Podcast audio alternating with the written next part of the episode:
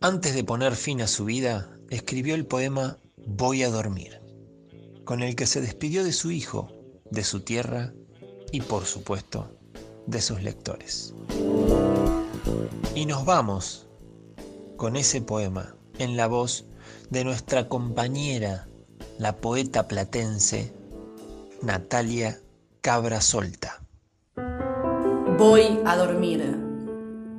Dientes de flores, cofia de rocío, manos de hierbas, tú, nodriza fina, tenme prestas las sábanas terrosas y el edredón de musgos escardados.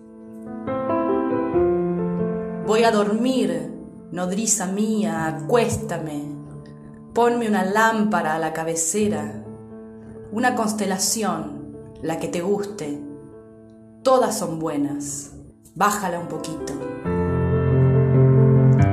Déjame sola, oyes romper los brotes, te acuna un pie celeste desde arriba y un pájaro te traza unos compases.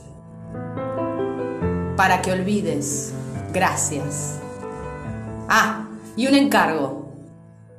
Si él llama nuevamente por teléfono, le dices que no insista, que he salido.